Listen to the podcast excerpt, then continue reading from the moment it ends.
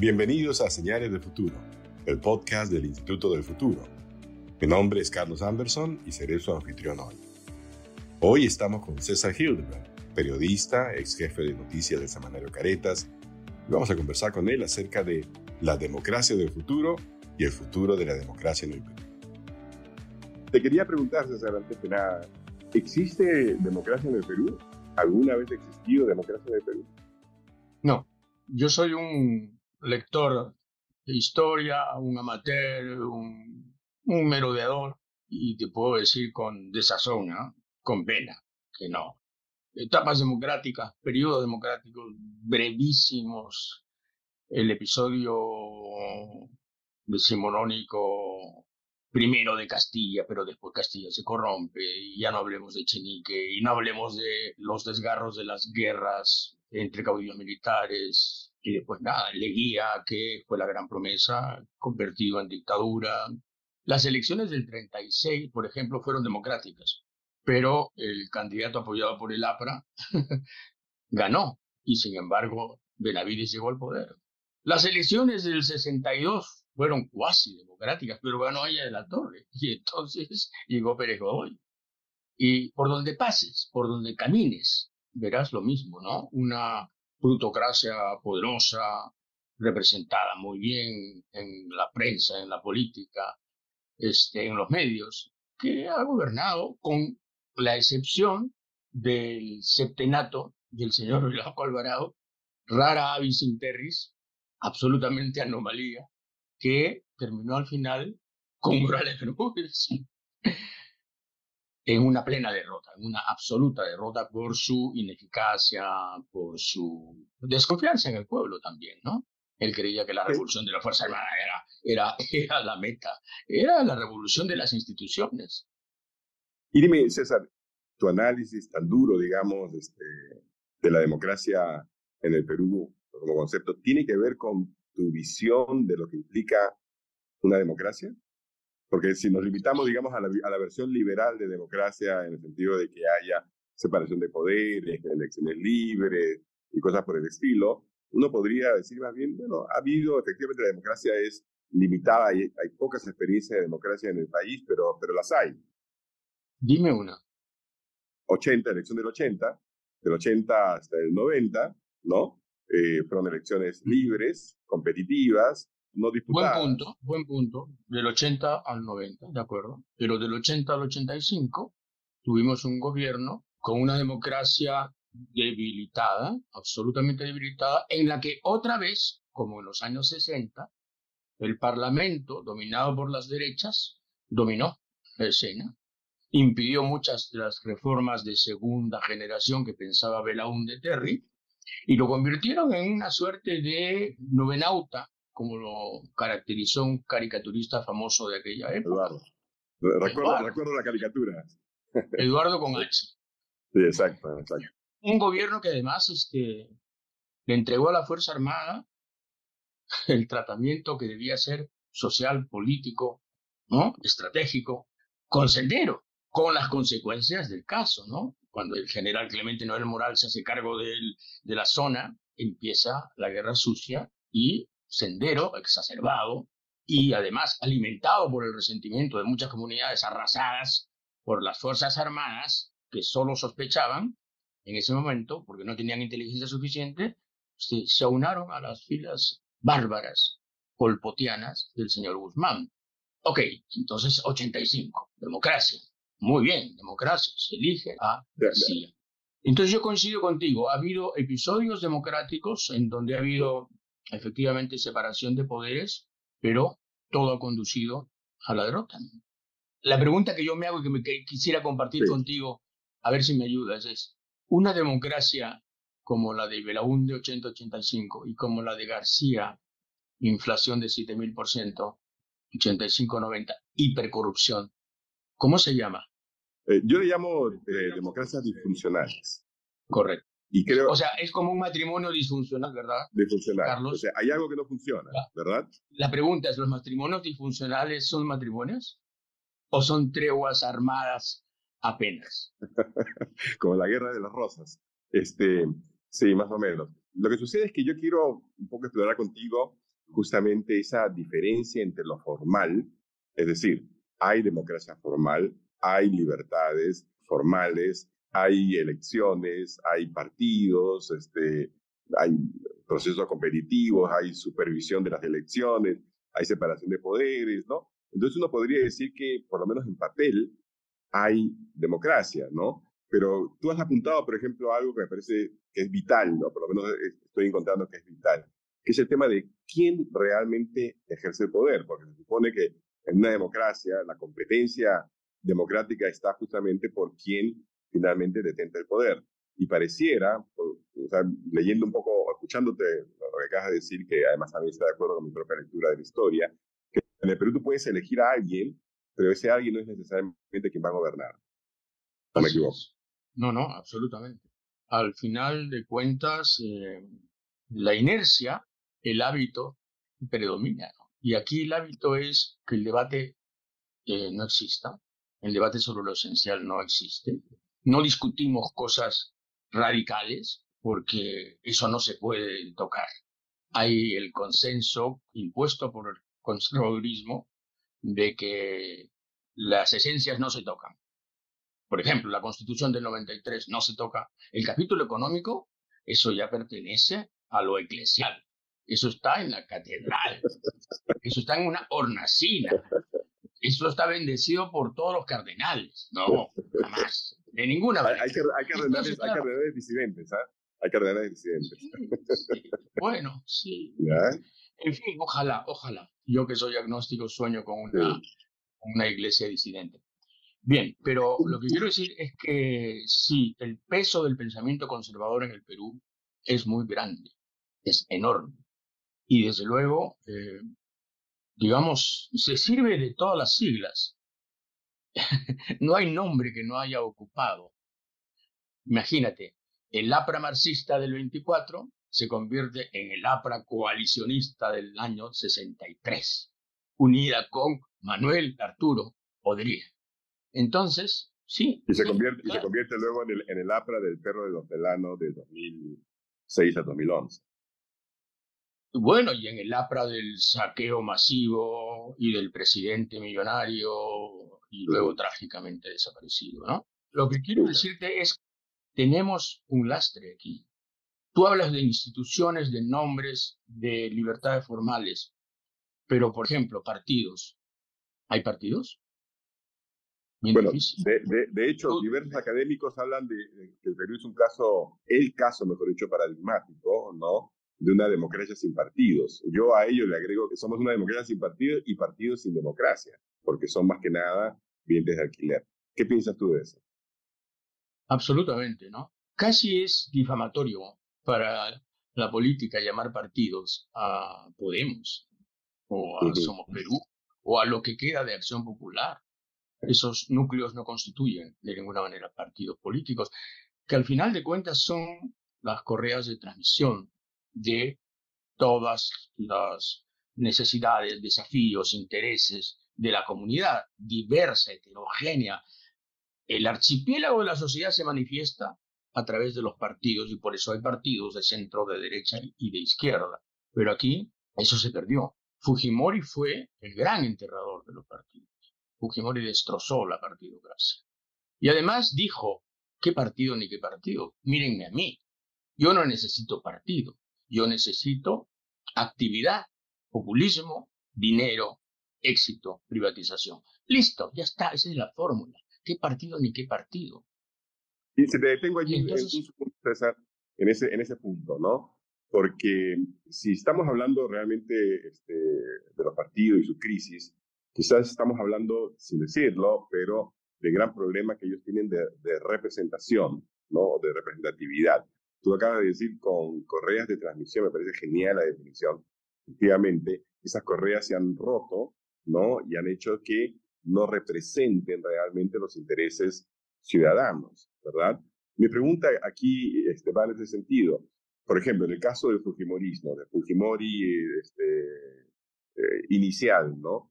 Esa lectura que tiene en el sentido de que la democracia, los partidos, etcétera, tiene que tener una correspondencia digamos, de gestión y, de, eh, bienestar. Es una lectura, digamos, este, correcta, interesada o distorsionada de la realidad.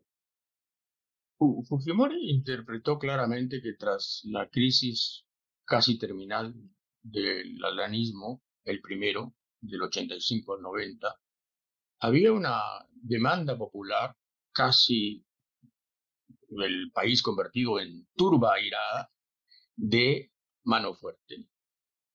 Instauró una mano fuerte que si hubiese sido provisoria, que si hubiese sido breve y, y si hubiese sido eficaz a la vez, lo fue bastante, pero la brevedad era la naturaleza intrínseca de ese periodo, hubiera sido buena. Eh, hubiera sido realmente una, una, suerte de entrada al quirófano, este, operación de emergencia y salida del paciente rumbo a la normalidad, pero no. Fujimori se instaló en la transitoriedad y la convirtió en crónica y quiso convertirla, convertirla en eterna, ¿no? con su segunda re reelección. Esa fue la tragedia. Esa fue la y tragedia. esa tragedia, este, César, no es compartida, por ejemplo, también por los por, la, por los socialismos del siglo XXI, es decir, por los regímenes tipo Correa, o Maduro, Chávez Maduro, este, eh, Evo Morales, etcétera, que desde otra vertiente, digamos, han tratado también, digamos, de este, poner en, marcha este, movimientos casi este, compartidos como, como ese fujimorismo inicial, ¿no? donde también la obra o la acción y la, digamos, la potencia del liderazgo, digamos, del, caudillo, este, son lo que determinan y, que hacen innecesaria, por ejemplo, su reelección permanente. Sí, claro, desde luego, por supuesto que sí. Pero yo recuerdo a la señora Keiko bailando el, la danza, una danza medio apache, donde se cogían de la cintura con el señor Chávez. Y el Fujimorismo y Hugo Chávez hicieron migas, se entendieron a las mil maravillas. Ambos, ambos comprendían. Uno, desde el castrismo anacrónico, Chávez, y el otro, desde la plutocracia peruana, eh, entendían lo mismo, que el poder era el poder y no había que compartirlo y si se ponían bravos, pues allá ellos. El socialismo, desde el punto de vista de lo que era el bloque soviético, es un difunto, es Pedro Páramo. El socialismo murió, falló, implosionó. Lo de Chávez fue el intento de convertir el petróleo una sociedad solidaria. Intento absurdo porque lo que hizo fue destrozar el aparato económico venezolano. El mago Chávez logró convertir a un país petrolero en un país casi mendigo, como lo es ahora. Y ya no hablemos de Maduro, que simplemente es el payaso sobreviviente de una de un, de un fracaso descomunal. Cuba es un país indigente. Cuba está casi en las condiciones de Haití. Ah, lo que pasa es que, en fin, la izquierda no habla de ello. Como la izquierda nunca habló, si te, si te, si, si te habrás dado cuenta, y tú tienes que haberte dado cuenta porque eres un lector, la izquierda nunca habló de lo que significó la caída de la Unión Soviética y del Imperio Soviético en Europa Oriental. ¿Dónde se habló de eso? ¿Dónde se escribió de eso? ¿Dónde se hizo el mea culpa? ¿Cuántos se callaron al respecto? ¿no? ¿Cuántos se habían callado en los juicios de Moscú del 36, del 34? ¿Y cuántos se callaron cuando la, Cuba tropical, llena de esperanza, la Cuba, caramba, que se había librado de Batista, empezó a sovietizarse? Los que no se callaron fueron los intelectuales este, de Occidente como Fukuyama, ¿no es cierto? Este Francis Fukuyama, ¿no? Con su fin de la historia. Es decir, el triunfo este, inobjetable, ¿no? Del sistema económico, político, democrático, liberal este, de Occidente. Pero hoy día, por ejemplo, si uno hace una búsqueda así rápida de democracia, eh, crisis de, de, la democracia, te encuentras con todo tipo de publicaciones desde Europa y Estados Unidos, ¿no? Donde aparentemente también el sistema democrático, o sea, la democracia, digamos, está, está en, casi en enfermedad terminal. Anne Applebaum, por ejemplo, tiene una publicación que le llama El ocaso de la democracia. Y, tiene que ver, pues, por supuesto, con el sufrimiento de estos líderes muy latinoamericanos como Donald Trump en, en, Estados Unidos, ¿no? O como Giorgia Meloni en, Italia, y, otros más. La democracia como sistema pareciera haber fracasado o estar en problemas en todo el mundo. En ese sentido, ¿tú crees que el, Perú es sencillamente parte de esa ola o, nuestra crisis también es muy peculiar? Yo creo que, digamos, parte de esa resaca nos llega, ha llegado a nuestras playas, es cierto, somos parte de un mundo intercomunicado, interdependiente, inexorablemente eh, global, y un porcentaje, yo diría que minoritario, se explica a través de eso. Pero nuestra crisis es particular particularmente grave, particularmente patológica. ¿no? Y suponte que fueras un turista, un, estudioso del extranjero, ¿no? Y, alguien te hablara de un país cuyos presidentes desde el año 1990, con una sola excepción hasta la fecha, todos, todos están inmersos en actos de corrupción, sentencias por corrupción, investigaciones por corrupción, todos, del 90 al 2023, con una excepción, la excepción del señor Paniagua, que duró un año y que fue absolutamente transicional. Todos. Entonces, tú creo, igual que yo, te permitirías un balbuceo británico y dirías, ¿cómo? ¿Qué país es ese? Por favor, dime, ¿qué país es ese? No nos hagamos los locos y decir, no, este es estamos surfeando la ola mundial de las crisis institucionales, ¿no? De las, de las, las sociedades del bienestar, que en fin, tienen problemas ahora. Nuestra crisis es particular. Excelente. La verdad que me has dado a pensar, te escuchaba, este, decía, ajá, 90 al 2023, podríamos llamarlo, digamos, con una visión de, de historiador, el periodo cleptocrático de la democracia peruana, ¿no? Sí, lo que antes Basadre, digamos, tenía que señalar por periodos, ¿no? Muy cortos. Exacto. Exacto. Sí, vamos a completar a Basadre en ese sentido, entonces. Te quiero invitar ahora a, hacer un ejercicio, digamos, este, eh, mental, que espero que no sea de ciencia ficción, ¿ya? Eh, es una técnica, en realidad, este, perspectiva, ¿no? Que consiste en ponerse, situarse en un punto en el futuro y desde ahí otear el momento para después caminar hacia atrás, hacia el momento actual. ¿ya? Así como hay el forecasting, en perspectiva le llamamos el backcasting. Entonces quiero hacer ejercicio contigo. Estamos en el 2050. Tú estás en tu oficina y te pregunto, ¿no? ¿Sigue viva la democracia peruana o, qué tipo de, de régimen este, predomina en ese momento? Si seguimos así, la anarquía será crónica, será institucional, será norma. La anarquía, es decir, la inestabilidad como ley, como cotidianidad. Eh, o sea, una prolongación, digamos, del régimen de Castillo, más o menos. No, una prolongación del régimen de Boluarte. El régimen de Castillo era un régimen tan esperpéntico, tan absolutamente novelesco, macondiano, que no podía durar y de hecho no duró. El presidente con dificultades enormes de pensar y expresarse. Pero el régimen de Boluarte es el perfecto régimen que podría quedarse de aquí al 2058.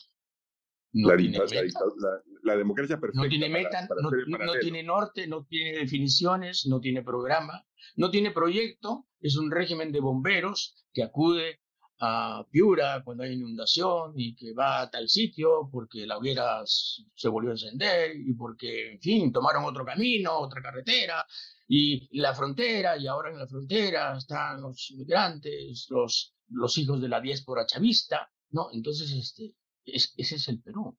El Perú no tiene planes, Carlos, no tiene planes para el futuro. Es un país que no piensa en el futuro.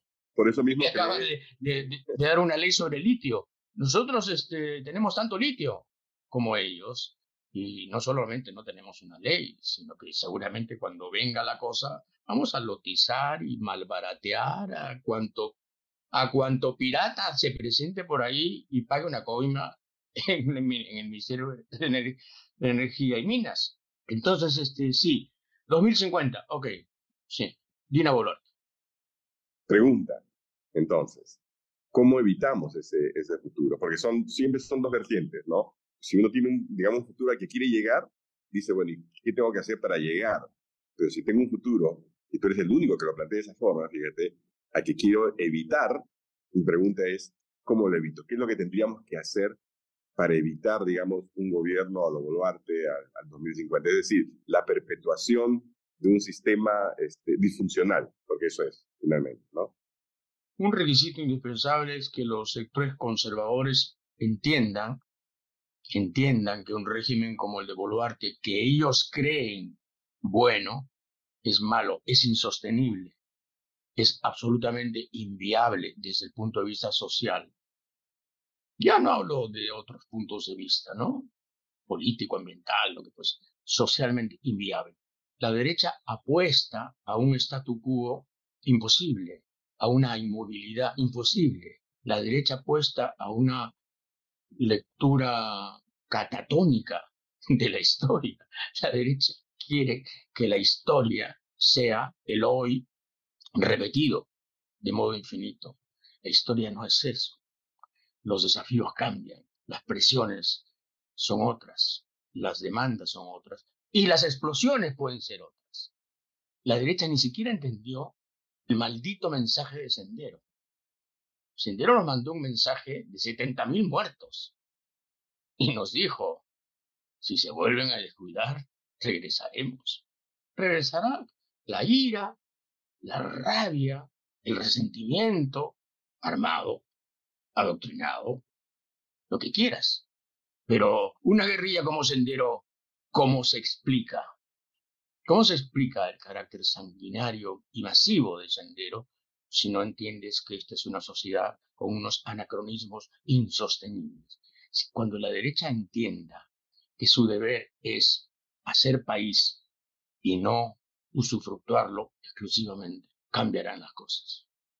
Y tendremos futuro. César, mira, la verdad, muchísimas gracias, fascinado realmente, este, sobre todo porque hemos entrevistado este, a una serie de politólogos, este, creo que ninguno me ha podido dar ese, ese algo que yo necesitaba, por eso quería hablar contigo, ¿no? Que es ese, ese futuro distópico, que si no hacemos algo, no va a ser distopia, sino va a ser la realidad, ¿no? Yo te quería contar así rapidito nada más, fíjate, yo recuerdo un artículo tuyo, que en algún momento lo, lo, he citado, eh, cuando hablabas que el Perú es como una combi que anda zigzagueando de un lado para otro. A mí esa frase se me quedó súper clara porque creo que justamente demuestra la ausencia de un proyecto nacional, ¿no? Eh, y de alguna forma eh, me ha guiado durante muchos años, fíjate, este, y por eso me interesa en el tema de la perspectiva, por eso fui a ese plan justamente para tratar de darle una visión de largo plazo. Y por eso ya en el ámbito privado eh, fundé este Instituto del Futuro que lo que está haciendo justamente es eso, hacer estas preguntas y hacer estos estas visiones de largo plazo. Así que este, esta entrevista es parte, es un white paper, le llamamos, un documento de posicionamiento, porque la idea siempre es, digamos, ser propositivos al final, ¿no? Y tiene una mirada triple. La mirada primera es justamente este análisis, digamos, de la literatura especializada, que eso ya lo hemos hecho. Nosotros hemos hecho una encuesta, digamos, a, a especialistas en prospectiva, ¿no? Nosotros aquí en el Perú eh, a través de, unos cursos que damos de, de, perspectiva, tenemos una red ya de más o menos 300 personas que tienen esta, esta forma de, mirar. Así que cuando hemos hecho una encuesta, ¿no? Y, y, tenemos 10 entrevistas de profundidad, que son una de ellas en la tuya, ¿no? Entonces, apenas esté listo el documento, este, te lo voy a hacer este, llegar y desde ya, muchísimas gracias. Creo que, creo que el país necesita también este tipo de, de perspectivas, ¿no? y empezar a hacer un poco lo que tú acabas de señalar. Yo creo que si no, no entendemos que el, el, presente este, tenemos que cambiarlo, el futuro va a ser una prolongación triste de ese presente. Muchas gracias a ti. Gracias, gracias a ti. Hasta luego.